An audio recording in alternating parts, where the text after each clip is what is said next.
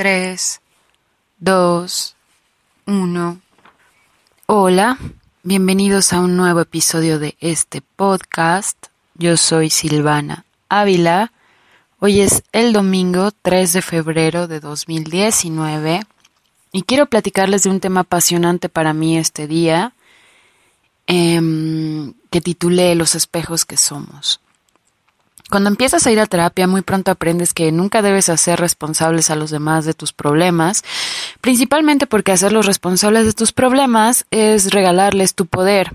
Al hacerlo, te victimizas y victimizarte te deja indefenso o indefensa y no te permites avanzar, cambiar, evolucionar y te quedas atorado y ciego esperando que algo o alguien te salve en lugar de desarrollar tu fuerza personal para liberarte a ti mismo. Así puedes pasar siglos esperando lo que no sabes si llegará y la verdad, nadie quiere vivir esperando. ¿O sí? Uno de los conceptos que ayuda más en este proceso de liberación es aprender, comprender y usar como sistema de navegación para relacionarnos mejor con las personas las llamadas leyes del espejo. Estas leyes del espejo son cuatro y la primera ley del espejo dice así. Todo lo que me molesta, irrita o quiero cambiar dentro del otro está dentro de mí. La última vez que salí con alguien, literal, em, era un chico que para mí era como Peter Pan, e incluso yo le decía Peter Pan, hasta que un día me caché a mí misma jugando a lo mismo que él jugaba, ¿no? A ser Peter Pan. Y cuando digo Peter Pan me refiero a forever youngear durísimo, ir de fiesta, besarme con otros y tal, ¿no? Y bueno, al final, eh, al final decidí dejar esa relación porque era evidente que él no iba a cambiar, él no quería cambiar, él no pensaba que, que eso estaba mal para él y yo lo respetaba por completo. Pero el tema era que quizá él no iba a cambiar, pero yo sí.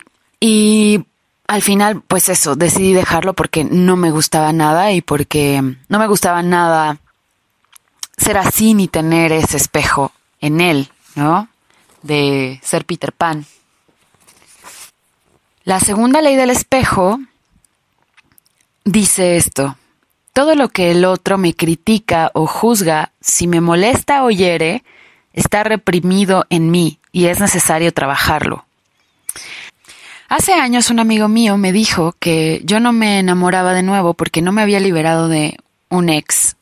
Y claro que me puse fúrica y le dije que no era verdad y simplemente que no me sucedía porque no y, y bueno, así peleamos, le grité y tal y, y bueno, cuando finalmente eh, recordé esta ley, sus palabras me hicieron un eco tan fuerte dentro de mí, decidí que sí, que, que quizá él tenía, él tenía razón, ¿no? Por esto de que la segunda ley dice que todo lo que te molesta o te hiere está reprimido, y pues que yo tenía que, que con, o sea, sus palabras, hacerme este hueco tan profundo, este eco tan profundo, yo tenía que, que trabajar eso que pensé que tenía superado. Entonces, al final, digo, hice las paces con él y, y bueno, trabajé este tema.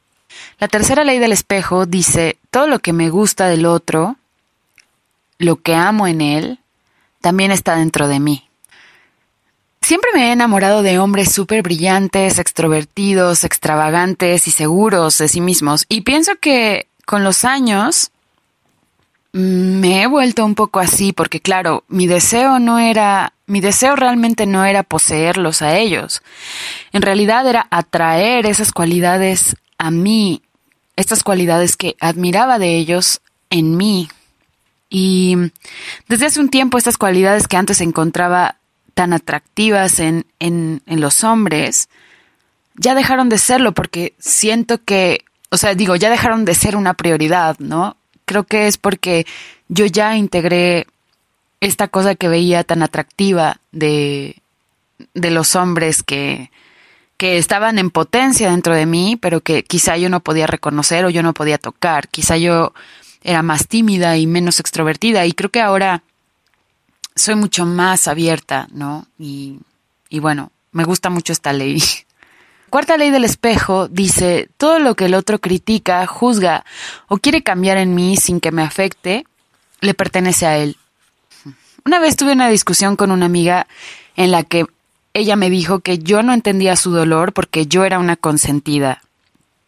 Y claro que yo me quedé un poco helada cuando me dijo este comentario y, empecé a hacer un examen de conciencia tratando de recordar en qué sentido yo podía ser una consentida y, y bueno, pensaba, pero si yo ni hablo con mis papás, nunca les pido nada, en realidad yo veo por mí misma y, y, entonces poco a poco comprendí que ella no hablaba de mí, sino que hablaba de sí misma y bueno, al final eh, no pasó nada, o sea, pudimos como seguir hablando y como seguir conviviendo sin problemas, porque en realidad yo comprendí que ella estaba reflejándose de alguna forma en lo que me estaba diciendo, ¿no?